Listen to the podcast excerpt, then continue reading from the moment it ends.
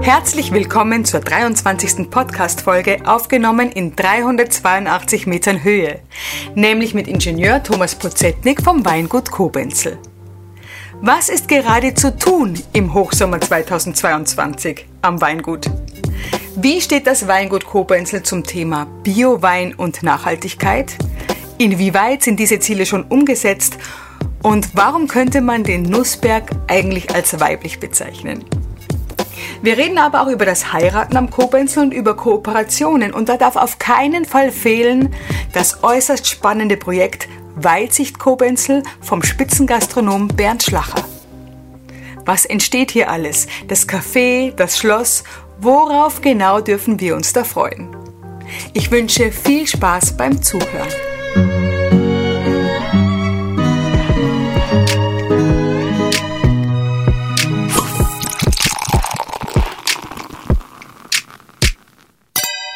Bin heute auf dem Kobenzel und mir gegenüber sitzt Ingenieur Thomas Pozetnik, Diplom-Önologe, führt seit 1988 das Weingut Kobenzel.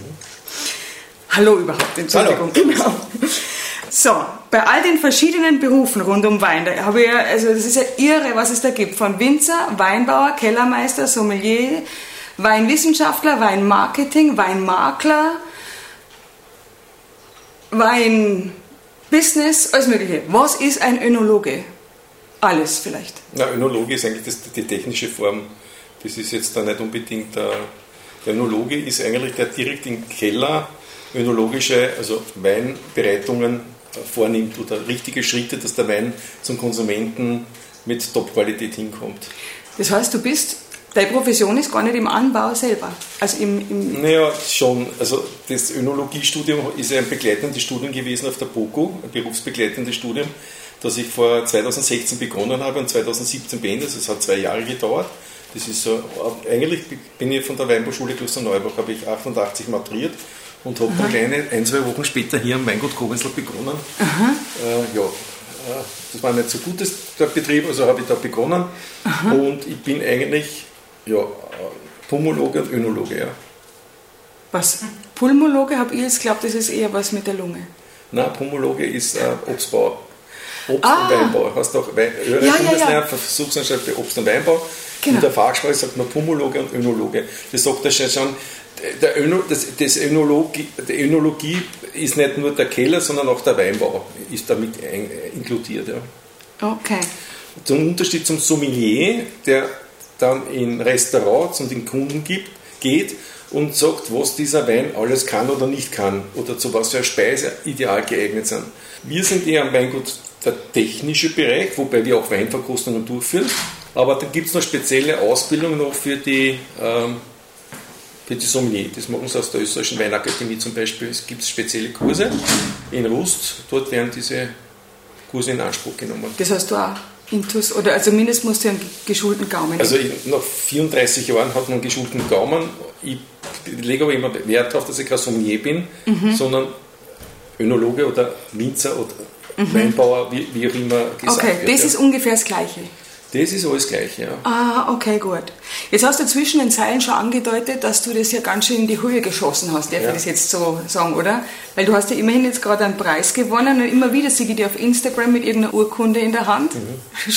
Also ich muss einmal dazu sagen, Und- man ist einmal so gut, immer so, so weit auch die Mitarbeiterinnen und Mitarbeiter. Also allein ist man gar nichts. Also ich habe gewisses Glück gehabt, dass gewisse die Personen, die ich aufgenommen habe, die gut ins, in das genannte Spiel hineinpassen. Das ist wie ein Mannschaftssport. Ja. Es gibt dann einen Captain, der bin halt ich, aber es gibt auch sehr viele Mitspieler und die spielen halt ideal mit und wir haben keine Einzelgänger und das ist auch sehr wichtig. Du hast schon recht, wir haben natürlich ähm, jahrelang aufgebaut. Wir machen überall auch Preise. Wir haben seit 2005 jedes Jahr ein bis drei Landessieger. Ich habe jetzt einmal nachgeschaut, weil ich schon mal gefragt wurde. Nur 2005 haben wir mal unterbrochen. Also seit 1997 bis 2005 haben wir jedes Jahr, äh, 2004 haben wir jedes Jahr, jedes Jahr einen Landessieger gehabt und ab 2006 auch wieder bis 2022. Ein bis drei. Also letztes Jahr haben wir sogar drei gehabt, da haben wir einen Landessieger. Ja. Dann waren wir schon dreimal Bundessieger, zweimal bei Weißwein, einmal bei Rotwein. Also das sind wir überhaupt die einzigen in ganz Wien, die Bundessieger geworden sind bei einem Rotwein. Das war Normalerweise jetzt der Ried Jungenberg Oder im Rotwein Cuvée? Nein, das war jetzt der Landessieger. Wir waren schon bei ah, Bundessieger raus. Also da sind alle vier Weinbaugebiete dabei. Da gibt es halt über den Salon geht das. Das waren wir 2016 mit dann 2013 ein Pinot Noir. Mhm. Also das ist schon, also wir, wir, wir, wir, produzieren Wein auf sehr hohem Niveau. Ja. Mhm. Was bedeuten die Preise? Also was sie bedeuten natürlich, das ist klar, es ist vor allem im Marketing äh, weit und, und, und steigert den Preis auch oder so, oder? Aber was glaubst du, was ausschlaggebend war, um zu gewinnen? Marketingmäßig bringt es zum Teil was. Es ist sehr wichtig auch heute, wie man den präsentiert. Es gibt auch Betriebe, die machen nicht mit und, und äh, sind trotzdem, haben sehr gute Weine. Also das ist einmal, äh, ist, man muss nicht unbedingt mit mir machen mit. Warum? Ich ja eine Gebietskörperschaft, der Betrieb gehört ja nicht mir selber, sondern ich war ein Eigentümer, den ich ja äh, mehr oder minder so das äh, zeigen muss, ob, ich, ob die Leistung passt. Und deswegen mache ich bei der Verkostung mit. Und da machen wir halt alle, alle Jahre einen Landessieger, dann weiß ich nicht, 14 Gold, 15 Goldmedaillen, 9 Nominierte. Und das ist auch für den Eigentümer, dass er weiß, okay, da läuft alles richtig. Mhm. Aber andererseits ist es auch wichtig, dass wir wissen, dass man auch den Geschmack, weil Weinbereitung ist ja auch ein, ein Geschmacksbild. Der, der, erste, der, der, erste, zweite ist der erste Verlierer, sage ich mal. Also mhm. der zweite ist der erste Verlierer mhm. in, in, den Ranking. Ja? Mhm. Und ähm, der hat aber auch einen sehr guten Wein, nur nächste Woche ist das Ganze anders. Aber du musst das Geschmacksbild der Konsument oder der Verkoster erreichen. Äh, wir sind halt bekannt am Betrieb, dass wir eher trockene Weißweine ausbauen. Und es gibt auch welche, die eher mit Restzucker arbeiten und so. Das tun wir nicht. Also wir müssen schon so schauen, dass wir in diesem Spiel drinnen bleiben, dass der Konsument unseren Wein verlangt und damit äh, ist er gewollt. Ein Geschmacksbild ändert sich ja. Also, Aber ist es diese Signatur, von der man spricht? Ja, Signatur, die man spricht, ja. Genau, also dass man eigentlich, also die Profis eher, dass man eigentlich an der Verkostung schon erkennt, von welchem Weingut das ist. Ist, ist das mit? Es gibt Linien, wo man weiß, das kann das oder das Weingut sein. Beim gemischten, Wiener gemischten Satz DRC das ist ja nicht ganz einfach. Warum? Weil du beim Cuvée jetzt du ja alle Jahre schauen, dass das Cuvée immer gleich schmeckt. Mhm. Der Wiener gemischte Satz ist das beste Beispiel, der schmeckt alle Jahre anders. Warum schmeckt er ein bisschen anders? Weil natürlich, du hast zwar immer dieselben Sorten drinnen in, in, in Weingarten, aber die Sorten sind ja alle Jahre ein bisschen anders. Du hast einmal Grüne Veltliner Jahr, dann hast du ein Riesling-Jahr, dann hast du ein Chardonnay-Jahr. Also man hört ja das hin und wieder, heuer das besonders, oder dort ist ein bisschen was verrieselt, da ist nichts verrieselt. Also mhm. du hast dominante Sorten in einem, in einem gemischten Satz und was den zusammen, den musst du zusammen lesen und verarbeiten. Da schmeckt der gemischte Satz immer ein bisschen anders. Und deswegen, beim gemischten Satz ist nicht ganz eindeutig, wo das genau immer herkommt. Beim grünen Veltliner wascht schon, der arbeitet dort so oder so, er wascht schon hin und wieder als guter Verkoster, wenn es das öfters verkostet, das kann nur von diesem Betrieb sein. Beim gemischten Satz ist das ein bisschen ja, mhm. äh, breiter. Mhm. Ähm, was ist jetzt gerade zu tun? Jetzt haben wir Anfang Juli. Mhm. Man kann die, die Trauben beobachten. Ich finde, die werden immer größer. Also ja. nicht ich finde, sondern die werden immer größer. Ja. Ist da jetzt gerade viel zu tun oder ist das einfach jetzt abwarten oder was musst du jetzt gerade machen? Also die Beeren, wie richtig gesagt, sind jetzt nicht mehr Stecknadelgroß, sie werden schon erbsengroß.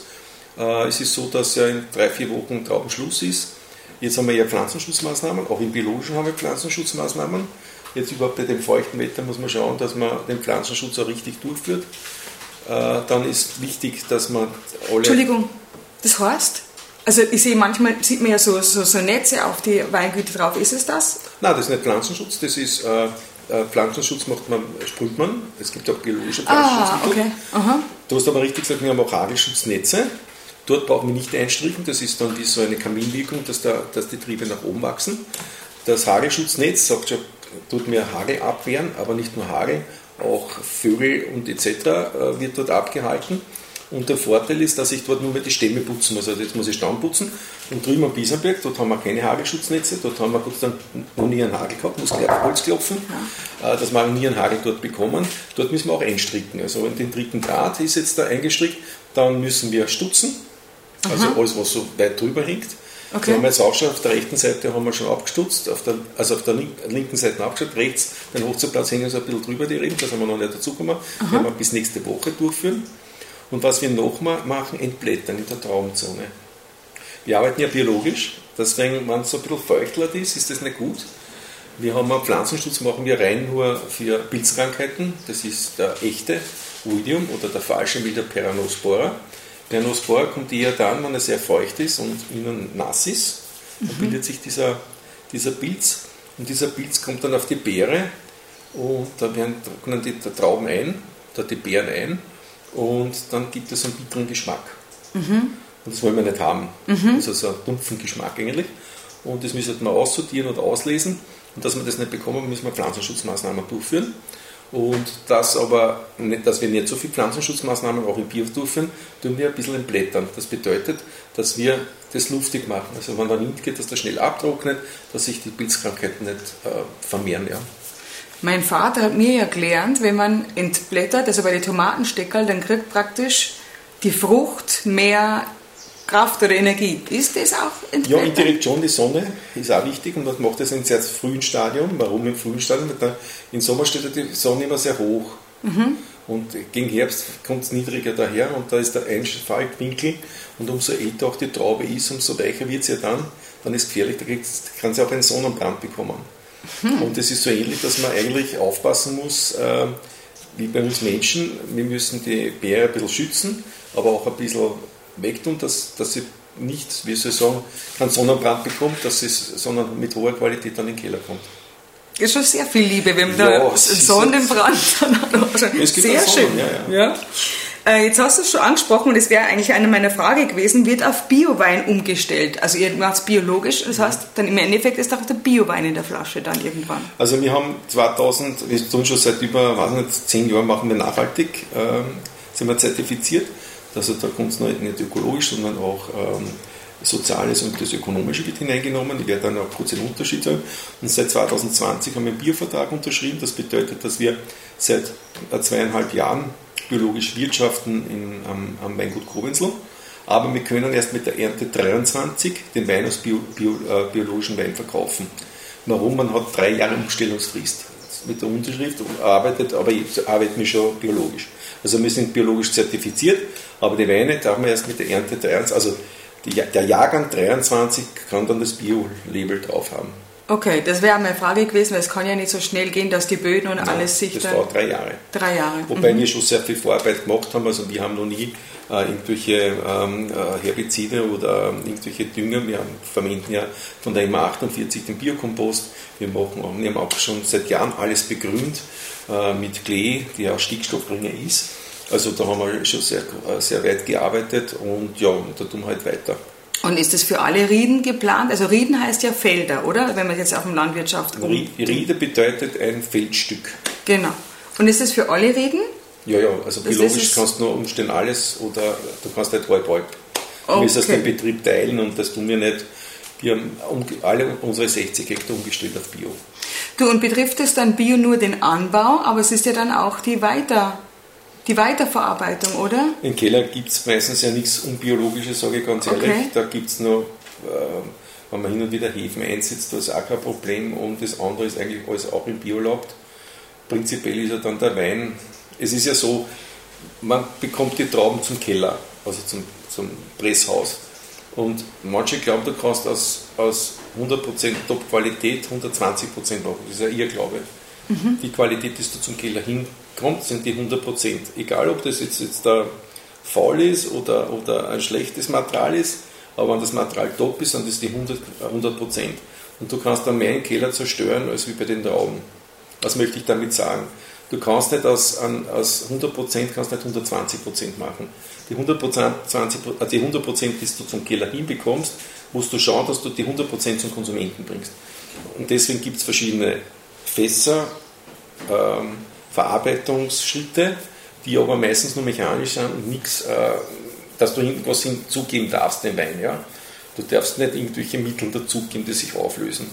Du kannst, ähm, ein guter Vergleich ist zum Beispiel, Eiweiß im Wein kannst du zwar entnehmen mit Bentonit, das ist aber ein Gestein, was, was du hineinrührst in den Wein und das setzt sich am Boden wieder ab das Eiweiß in Wein ist negativ geladen, das Bentonit ist positiv geladen, das Eiweiß hängt sich dort ab und fällt ab. Wenn man das nicht durchführen würde, dann hat man hin wird das schon passiert sein, so wie ein Vorhang in der Flasche, was das rüttelt, ist der Wein trüb.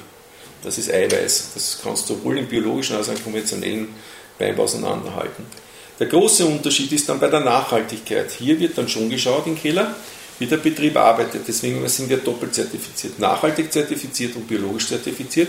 Nachhaltig gibt es ein gutes Beispiel, Flaschen. Mhm. Äh, Flaschen ist eigentlich von der CO2-Fußabdruck äh, sehr schlecht. Warum? Die müssen produziert werden, braucht hohe Energiekosten etc. Egal, ob das jetzt recycelte Flaschen sind oder neue Flaschen. Äh, nur wir verwenden zum Beispiel, da gibt es spezielle Flaschen, die wir verwenden, die nicht mehr so schwer sind wie Top-Weine, wo du dann hin und wieder nachschaust, ob eh noch ein Wein drin ist, weil die Flasche so leer ist. Also wir haben jetzt ungefähr 350 Gramm und gewisse Flaschen können haben aber 600 Gramm. Das bedeutet, wir schauen auch äh, von, von der ökologischen Warte auch, was wir einkaufen. Oder wenn du den Wein in die ganze Welt verschickst, ist eigentlich relativ schlecht von der CO2-Bilanz. Sehr wichtig ist, wie der Wein vielleicht sogar hier in 19 oder in der Ostregion getrunken wird. Also das wird auch bewertet. Ja. Das heißt, das Gewicht der Flasche ist, ja. oder praktisch, das heißt, man verschleißt weniger Material ja. und beim Gewicht der Flasche auch ähm, weniger weißt beim ja, Versenden. Ja, erstens Gewicht beim Versenden, da brauchst du mehr Energie, dass du das Paket genau. transportierst. Und auch bei der Produktion der Flasche ist ein Unterschied, ob du 350 Gramm Flasche hast bei der 7 Flasche oder 400 oder 450 Gramm. Also du hast wesentlich weniger Material, das du erhitzen musstest, dass die Flasche hergestellt wird. Also das wird alles genau bewertet. Oder Energie. Wir haben zum Beispiel 100 kW Peak auf unserem Dächer. Also wir werden heuer das erste Mal, wir haben vorher 35 gehabt, jetzt haben wir die letzten zwei Jahre weiter auf 100 kW. Also wir werden fast autonom sein. Ja. Also Photovoltaik. Photovoltaik. Und das ja. kommt auch in diese Berechnungen alles hinein. Und dann gibt es ein Spinnernetz, wo der Betrieb beurteilt wird. Und, und wir sind da überall sehr schön im grünen Bereich. Und wenn, also nochmal nur zu den Flaschen zurück, aber super Photovoltaik können wir auch schon abhaken, war nämlich auch auf meiner Liste, weil ja, ich wollte wissen, ob das, das stimmt. Das ja. hat nichts mit, Bier, mit, der Bier, mit der Bierzertifizierung zu tun, aber mit, aber der, mit der Nachhaltigkeit. Mit Nachhalt, genau, Nachhaltigkeit. aber das, das hast du mal, du, du wartest äh, meine Liste ja, an Fragen ein, von selbst entlang. Richtig, ja. Genau, genau, es gibt vom einen ins andere. Wegen dem Glas hast du dann nicht irrsinnig Verluste danach, weil es leichter bricht oder bricht es gar nicht leichter? Warum nimmt man dann überhaupt 650 grammige Flaschen? So. Ja, aber die, wir verwenden ja auch in ganz kleinem Ausmaß bei unserer ersten Lagerwein, die heute halt über 20 Euro kosten, verwenden wir relativ teures also mhm. Weinglas. Also mhm. Spielt zusammen, ist klar. Das spielt ein bisschen zusammen. Was natürlich hineinkommt, und das ist natürlich relativ schlecht bewertet, nicht weil der Wein teuer ist, sondern weil die Flasche wahnsinnig schwer ist. Zum Beispiel eine Sektflasche ist relativ schwer. Und wenn die sehr dunkel ist, schaust du auch schon, das hin und wieder will man nur was ausschenken, dabei ist die Flasche schon leer. Ja, genau. Das kann da bei den Leichtflaschen, was wir verwenden, zu 90 Prozent eigentlich nicht passieren. Da weißt du, dass die Flasche leer ist. Ja, ja. und zerbricht die dann auch leichter? Dann hast du Nein, dadurch Verluste? Wenn die Nein. Flasche runterfällt, fällt es runter und ist kaputt. Ja, bei jeder Flasche? Die, ja, also ja. das ist... Okay. Okay, eine Frage von vorher noch, da, da sind wir übersprungen. Du bist nämlich gleichzeitig auch Landwirtschafts- Du führst den Landwirtschaftsbetrieb der Stadt Wien. Ja, es ist ein, ein, ein, Ding. Also das Weingut Koblenz gehört so zur EMA 49, Forst, äh, Forstbetriebe und Landwirtschaftsbetriebe der Stadt Wien. Mhm. Wir betreuen in der EMA 49 rund äh, 44.000 Hektar. Äh, sehr viel, man denkt sich ja. so viel Hektar. Ja, das ist die erste Hochwasserleitung, Rack-Schneeberggebiet, und dann die zweite Hochwasserleitung kommt, ist auch noch dabei, das Hochschwab und Wildalpen und natürlich die ganzen Flächen im Nationalpark, äh, Donauinsel, natürlich der schöne SUV-Gürtel um Wien, der Wienerwald und auch äh, 21, 22. Gebiet sind ja auch äh, schon Wälder gesetzt worden. Das gehört alles zu immer 49. Und ein kleiner Teil ist der Landwirtschaftsbetrieb. Mhm. Wir betreuen rund 2000 Hektar, auch nicht so wenig, mhm. auf vier Betrieben. Die haben wir schon umgestellt auf Bio, das Bio, ähm, Biozentrum Lobau und das Bio-Stadtgut Laxenburg Wahlhof, das gehört zu meinen Agenten, mit dem Weingut Grobensloh, das, das wir ja. vor zwei Jahren auf Bier umgestellt haben, mit 60 Hektar. Und seit 2001 bin ich auch Leiter des Landwirtschaftsbetriebes. Ja. Okay, also Moment, das jetzt muss ich was, also seit zwei Jahren auf Bier umgestellt, das heißt 2023 ist es dann fertig. Richtig. So, und meine Frage war noch, aber die ist eigentlich auch die Antwort schon, hast schon fast gegeben, ob da nicht ein Erkenntnisaustausch stattfindet aus dem Landwirtschaftsbetrieb, das du da hier nehmen kannst, praktisch das Learning vom einen aufs andere umsetzen. Das ist komplett was anderes. Ich kann es ah. erklären, warum. Der, Acker, also der Ackerbau oder Pflanzenbau bio, mhm. biologisch um, umzusetzen, null Probleme. Warum? Einfaches Beispiel. Weinbau ist eine Monokultur, steht 30 bis 40 Jahre der Weingarten. Die Ackerkultur ein Jahr oder eine Saison sogar nur. Wirklich? Wieso? Ja, du hast ja Fruchtfolgen haben wir in, in, in Pflanzenbau und im Weinbau steht der Weingarten immer. Also wir tun zum Beispiel im biologischen Pflanzenbau, haben wir einmal was nicht Soja, dann haben wir Weizen, dann haben wir Mais, dann kommt mhm. zwei Jahre nur Luzerne drauf.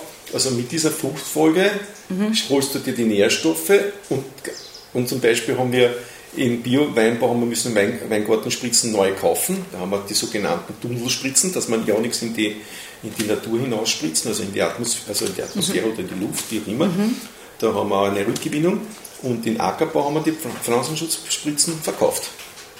Also da haben wir keine einzige Spritzen mehr. Also nur mehr eine, zwei kleine, wo man vielleicht dort und da gezielt mit Thuringiensis, da beim, beim, beim, bei den biologischen Kartoffeln zum Beispiel, einmal eine Behandlung durchführen mit einem speziellen Mittel, mit einem Biomittel. Aber dort haben wir die Pflanzenschutzmittel verkauft. Also im Pflanzenbau haben wir null Pestizideinsatz mehr. Weder biologischen noch äh, systemischen Einsatz. Mhm. Oder Herbizide, wie auch immer. Das ist alles vorbei. Und das ist der große Unterschied. Also Pflanzenbau ist ein bisschen leichter. Man muss natürlich auch äh, Flächen aus der Bewirtschaftung rausnehmen, weil man ja Fruchtfolgen durchführen muss. Das bedeutet auch, man muss auf Flächen Ruhe entstehen. Und das können wir natürlich nicht in, im Weinbau. Im Weinbau soll schon, der, der Weinbau muss ja stehen bleiben, den kann man nicht einfach noch zwei Jahre holen und wieder neu auspflanzen, wieder auch zu mhm. teuer sein und nicht finanziell leistbar sein. Und deswegen muss man aufpassen bei uns eigentlich nicht mit den Insektiziden, das haben wir relativ gut im Griff, den Trauwickler, der uns schädigen könnte, mit den sogenannten Pheromonfallen. Äh, Pheromonfalle ist wie, wir sagen auch Sexfalle dazu, ist nichts anderes, ja, dass, die, dass die Weibchen, äh, die, dass du so Dispenser teilst aus und der ganze äh, Weingarten ist in einer Wolke drinnen, wo das ganze Weingarten nach Weibchen riecht. Mhm. Und das Männchen äh, findet die Weibchen nicht mehr der Traumwickler. Männchen findet die Traumwickler Weibchen nicht mehr. Dadurch kommt es nicht zur Befruchtung und dadurch kommt es zu keinem Schädling mehr. Also da gibt es einfache Maßnahmen im Biolandbau, das zu machen. Nur bei, dem, beim, bei Oidium Peranospreis, also bei echten und falschen Meldau, müssen wir Pflanzenschutz, biologische Pflanzenschutzmaßnahmen durchführen. Ja, aber lustig. Das mit den Weibchen und Männchen. Das ja. stimmt, das ist eigentlich ja ganz. Äh, aber wissen muss man es halt, ja. ja. Aber und zum Beispiel, da machen sehr viele Betriebe, 90 Betriebe mit, also der Nussberg ist zu fast zu 99 Prozent, teilen die Winzer aus und dadurch braucht keiner mehr äh, Insektizide spritzen. Das heißt, der Nussberg ist weiblich. Der weiblich, ja. Die Nussberg. Wir haben ein Männchen, ja. ja genau. ähm, Themawechsel zu den Kooperationen. Ich habe gesehen, es gibt ein Staud Traubengelee mit dem gelben Muscatella vom Kobrenzel. Ja, da haben wir letztes Jahr mit dem Stefan Schauer, also mit Staud äh, so ein Projekt entwickelt und wir sind natürlich gerade in die Corona-Zeit ist ein bisschen schwierig. Äh, Gibt es aber jetzt ab den Sommer jetzt bekommen vom letzten Jahr, das haben wir eingefroren. Die, wie soll ich sagen, die, äh, den, das, den Saft haben wir eingefroren, das haben wir beim, beim Staud durchgeführt und das ist super, da richten wir immer so viel her, was man halt benötigt und das ist aus einer gelben Muscatella-Traube mhm. hergestellt. Ja, und die wird jetzt dann ab Herbst dann verkauft werden. Wo kriegt man die dann? Hier am Weingut Kowinsel und auch in ausgewählten Sparfilialen. Mhm. Beispiel Schottengasse, also dort, wo überall auch ein gewisses Käsesortiment in Zukunft vorhanden ist, ja. wird es dort äh, das geben. Ja. Klassisch zum Käse. Ja. Ja, dann haben wir noch die Kooperation mit Knock on Wein natürlich, die habe ich auf der Liste, die ja auch super funktioniert mit den Ohrringen aus den Weinfässern.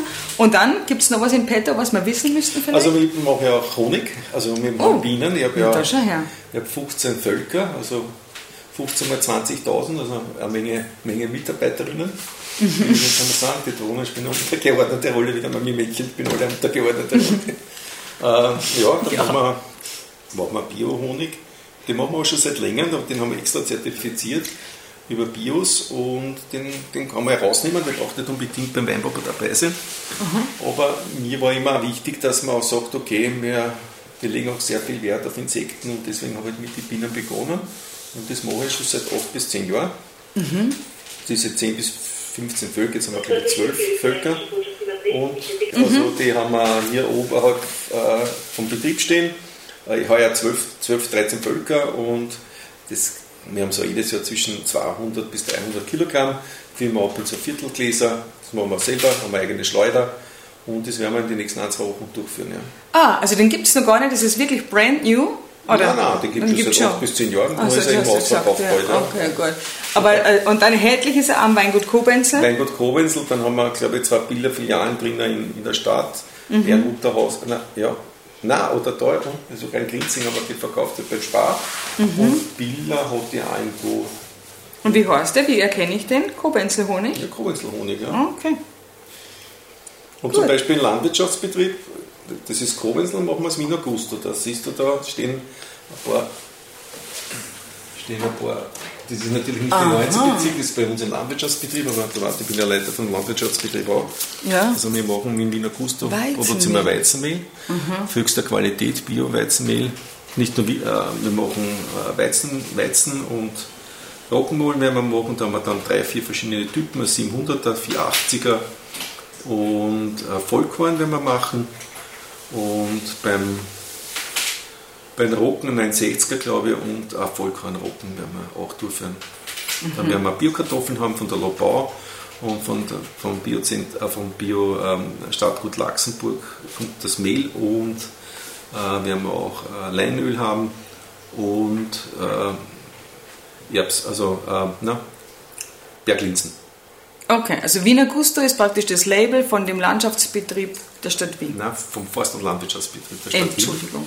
Wien. Entschuldigung. äh, weil der Forstbetrieb, da kommt dann das Wildbrett daher. Aha, deshalb noch sehr wichtig. Richtig, ja. Und das wird da, ja, das ist eine sehr super Sache. Hat der Bürgermeister und der Herr Stadtrat jetzt vor mh, hm, drei, vier Wochen, glaube ich, ein Rathaus einmal vorgestellt. Und ich finde das eine sehr äh, gute Sache. Nicht, dass wir nur reiner Rohstoffproduzent sind im Landwirtschaftsbetrieb, sondern dass wir auch bis zum Letztverbraucher jetzt da mitgestalten können.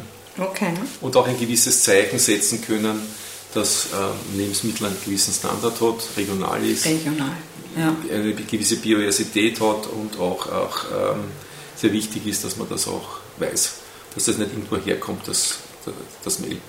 Ist doch Vertrauensbildend, da geht irgendwie doch Richtig, echt ja. viel weiter, oder? Richtig, ja.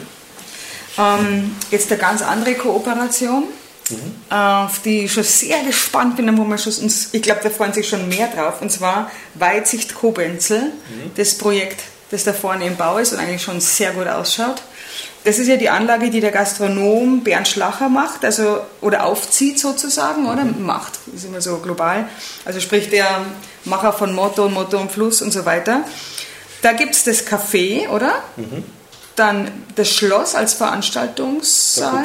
Also, wenn jetzt ganz kurz einmal. Ja, also, alles, was du weißt. Also, ich bin ja schon seit 88 hier im Kowenzel und, äh, und äh, meinen direkten Chef, den Herrn Diplom-Ingenieur Jan Uskewitz, äh, Forstdirektor, und mir ist das eigentlich immer ein bisschen am, am Leim gegangen, dass wir da vorne den haben, der eigentlich Gastronomie hat und schaut runter auf unsere Flächen und macht irgendwas. Und deswegen wollten wir da gewisse Qualität hineinbringen haben das auch dann, dann geschafft, schon 2015, das hat eine gewisse Zeit gedauert, bis der weggegangen ist.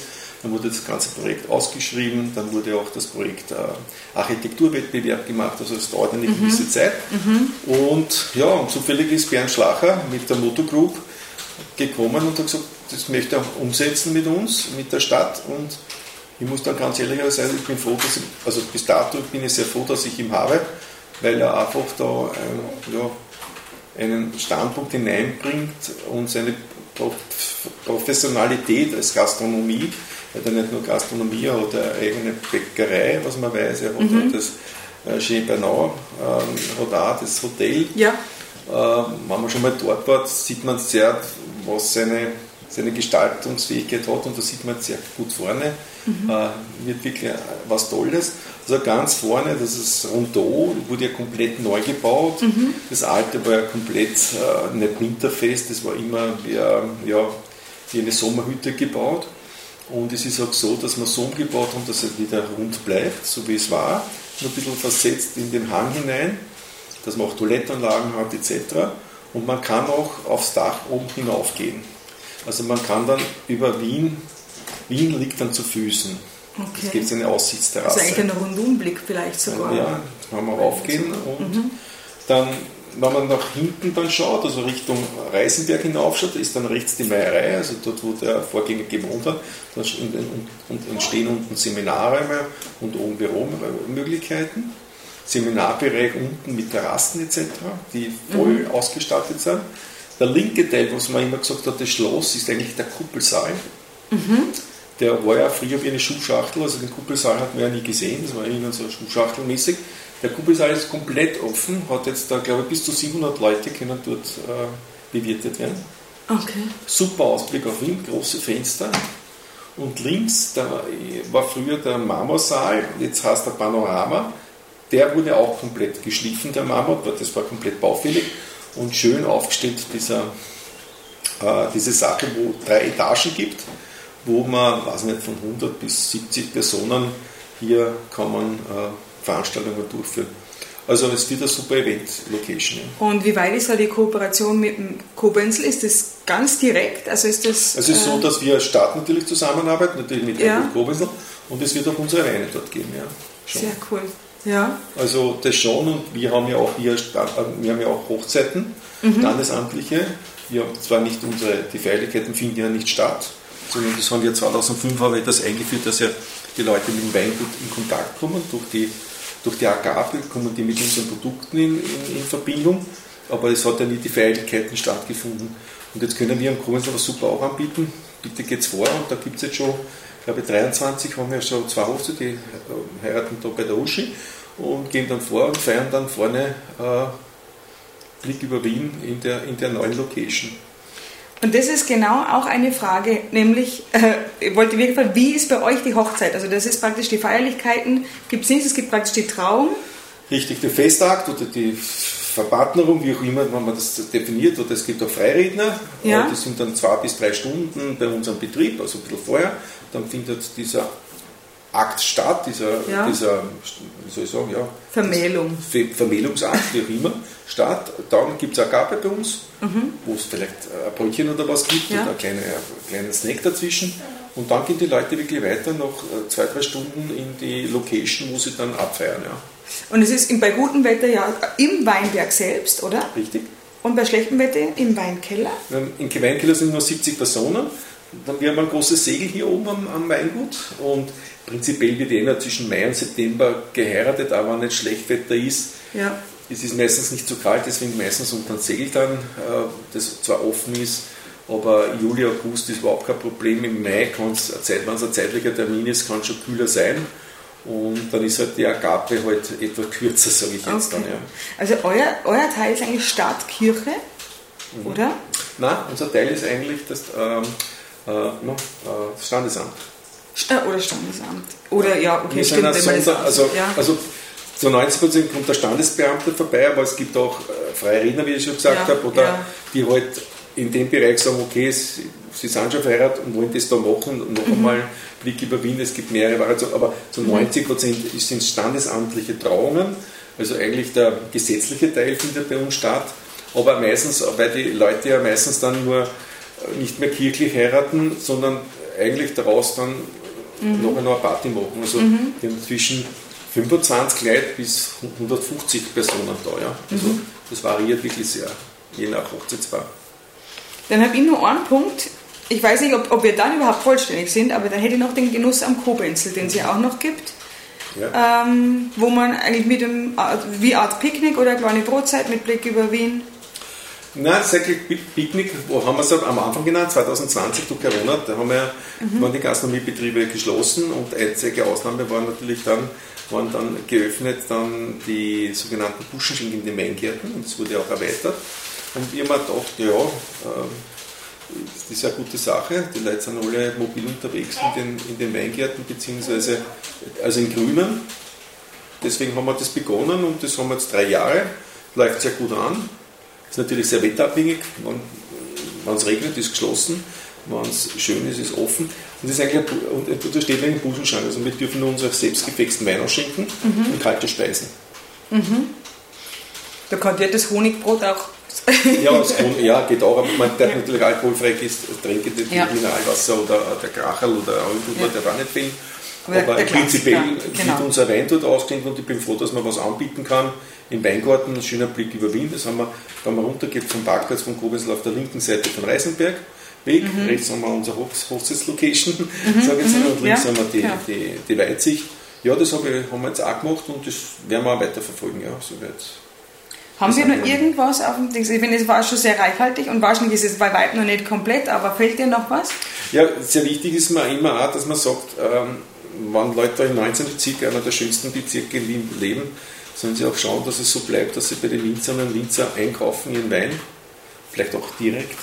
Mhm. Weil ein alter Freund hat schon gesagt einmal zu mir, wenn du weiter haben willst, dass, dass auf, der, auf der Alpe oben diese, diese Kur weiterhin weidet, dann musst du auch von dort die Milch trinken. So ähnlich ist es auch mit dem Wein. Mhm. Wir produzieren in 19 Bezirk hochqualitativen Weißwein, auch mhm. Rotwein. Mhm. Und man sollte schon trachten, dass man auch von dort den Wein trinkt. Nicht ausschließlich, ja. aber vorwiegend. Also ich kann da nur sagen, an mir wird es nicht liegen. Ich habe das ganz Nein, es ist mir nicht immer sehr gut, ja, ja. Wir, die Winzer machen doch da einen Top-Job. Top-Job, ja, äh, genau. Und machen eine super Landschaftsgestaltung. Und das ist gar nicht so einfach, weil es ja doch eine sehr intensive Dauerkultur ist. Und im Weinbau hast du immer zu tun. Also mhm. das fahrerste Monat ist eigentlich bei uns der August, ein bisschen so Vorlese, mhm. aber dann können wir schon den Keller wieder herrichten, ein Teil. Mhm. Und das ist ein bisschen Urlaubszeit, aber dann geht es wieder voll durch im Herbst. Mhm. Und dann hast du Weihnachtszeit, dann hast du auch noch ein paar Tage, schließen durch, dann hast du im Weingarten Schneiden, Weinbereitung, also dann Wein verkaufen musst du ja auch. Und der Weinbau ist eine sehr abwechslungsreicher, aber sehr intensiver Bereich und ja, ich muss nicht missen, aber man soll auch den Leuten immer sagen, dass eine Menge, eine Menge Arbeit dahinter steckt und ja, und, und eine sehr ja. aufwendige Geschichte ist, bis das Wein im Glas ist. Ja, und so gut schmeckt. Richtig. Zum Schluss dein Lieblingsplatz in Dublin. Man könnte sich vorstellen, aber vielleicht ist es ja doch irgendwie. Nein, nein, der schönste Platz ist natürlich schon, ich bin ja meistens 6 Uhr oder vor 6 Uhr in der Früh am Provinsel. Und ich hin und wieder da ein bisschen im Weingarten am Reisenberg gehe und, und da liegt er überhaupt so in, in, in so Mai, Juni, Juli hinein die Stadt verfüßen und da kommen die ersten Sonnenstrahlen hinein und da siehst du, die, Schlaf, die Stadt schläft ein bisschen. Das ist schon ein geiler Platz, wenn du da unten ja. schaust. Ja. ja.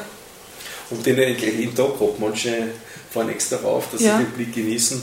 Ja. Und ich habe den Blick eigentlich jeden Tag. Ich bin halt sogar öffentlich raufgefahren, aber es ist eigentlich auch kein Problem, muss ich sagen. Aber da hast du schon was Besonderes. Also, weil ich bin jetzt gerade eben diese Schleife, die der Bus macht, da ja. bist du ja diese Wagenwiese oder so und ich bin ja. so rückwärts gesessen und dann plötzlich, wuff, ja, taucht die Stadt auf. Ja, taucht auf. Und ich finde, deswegen war es mir immer sehr wichtig, die, die, also den, Schloss Koblenz, also die Zweitsicht Koblenz, dass wir da einen gescheiten haben, weil einfach der Kalberg ist zwar auch schön zum Runterschauen, ja, aber mhm. der ist schon weiter weg, der ist schon weiter mhm. nach hinten versetzt. Mhm, das stimmt, der das Koblenzel ist, ist, eigentlich äh, die Lage, wo du eigentlich ja, mit vollem Profil auf die Stadt drauf schaust. Ja, du glaubst, du kannst es greifen irgendwie. Richtig, ja. ja. Na, sehr schön. Gut. Und sehr schön, dass du an deinem Lieblingsplatz arbeiten darfst. Richtig, nicht gut. ja. Gut, ich muss weiter. Mach. Muschi, Kaffee.